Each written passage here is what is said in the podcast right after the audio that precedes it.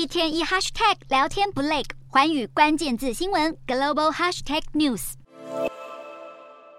泰国前进党领导人皮塔被兴高采烈的支持者们团团包围。这名力求改革、反对保皇派军事精英的政坛新秀，是泰国十四号大选的最大胜利者。泰国大选将近开完所有选票后，前进党获得一千三百五十万票，占据第一。另一大在野党维泰党以一千零三十万票居次，最后一名则是现任总理帕拉育领导的团结建国党，仅获四百五十万票，遭遇执政近十年来最大挫败。今年泰国大选有超过五千两百万选民参与。选委会推测，这次投票率超过八十趴，创下历史最高纪录。投票结果出炉后，两个主要在野党遥遥领先，彰显泰国选民更明确反对军方掌控的政府继续执政。皮塔向支持者表示，前进党对与其他政党组成联盟保持开放态度，而自己也将以出任总理为目标。尽管倡导民主的前进党已成为国会大选最大赢家，领导人皮塔出战总理的路途依然充满考验。根据军政府二零一七年制定的宪法，新总理将由五百位民选众议员以及两百五十位帕拉日军政府任命的参议员共同选出。因此，就算得票率最高的前进党以及维泰党共组联合政府，还必须博得部分军方人士的支持，才能顺利坐上大位。甚至有民众担心，军方会紧抓权力不放，祭出法院命令，翻转选举结果。增加泰国政局的不稳定性。